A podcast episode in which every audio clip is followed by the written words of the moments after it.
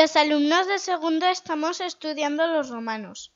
Por eso os vamos a contar unas curiosidades que hemos sacado del libro. 500 preguntas y respuestas de la tutorial Everest. ¿Quién eran los romanos? Los romanos eran gente que procedían de Roma. Hace unos 200 años se hicieron tan poderosos que empezaron a conquistar las tierras de alrededor. Hacia el año 100 después de Cristo gobernaban un vasto imperio y fue uno de los pueblos más influyentes del mundo antiguo. Una antigua leyenda dice que la ciudad de Roma fue fundada por un hombre llamado Rómulo.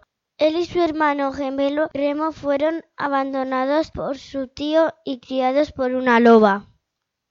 Las diferentes partes del imperio tenían climas dispares. Los romanos se achicharraban en Egipto, donde los veranos eran sofocantes. Pero se congelaban en los Alpes suizos y en el norte de Gran Bretaña. Estos eran los lugares más fríos del imperio. ¿Vivían en Roma todos los romanos? En Roma no cabían todos. En total había unos 50 millones de romanos en el imperio que se extendía desde Gran Bretaña al norte hasta África, al sur. Todos sus habitantes estaban protegidos por los ejércitos de Roma, pero tenían que obedecer las leyes romanas. Se hubiera tardado casi cien días en ir a caballos desde una puerta a otra del imperio. Era un viaje de más de tres mil millas romanas, unos cinco mil kilómetros. ¿Quién gobernaba Roma? A lo largo de los años, Roma fue gobernada de tres formas distintas. Primero por reyes, después por un grupo de funcionarios elegidos por la gente y al final por emperadores, que en realidad eran reyes con distinto nombre. Algunos emperadores romanos gobernaban sabiamente, pero otros hicieron lo que les dio la gana. Nerón estaba loco y era un malvado. Algunas personas dicen que encendió las ciudades de Roma. Adriano visitó cada rincón del imperio y lo fortaleció. Despilfarró las riquezas de Roma. Creía ser un dios. ¿Quién hacía libre?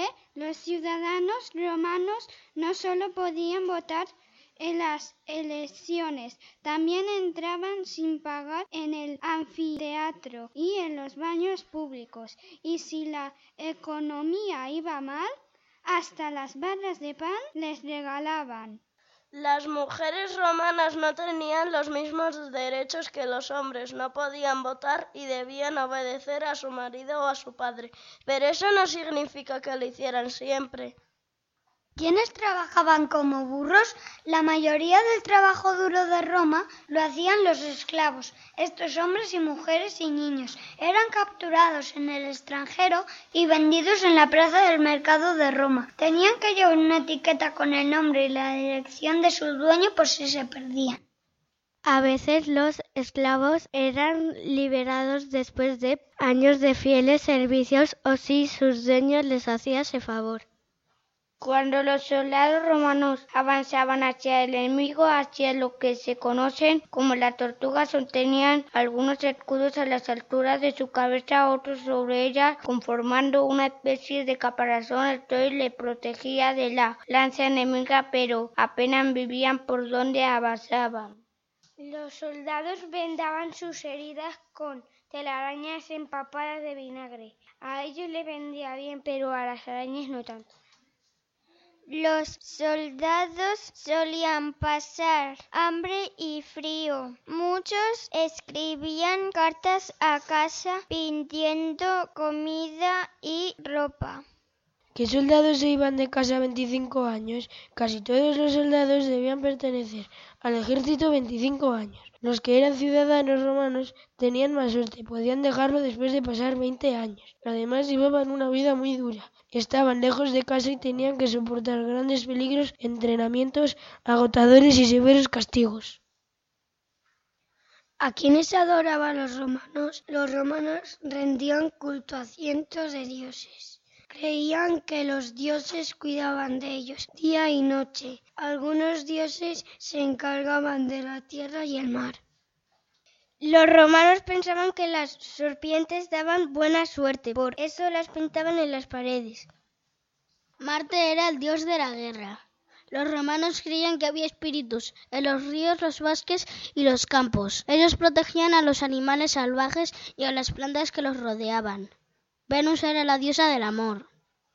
Júpiter era el rey de los dioses. Juno era la reina de los dioses. Neptuno era el dios del mar. Diana era la diosa de la luna y de la caza. Apolo era el dios del sol y de las artes.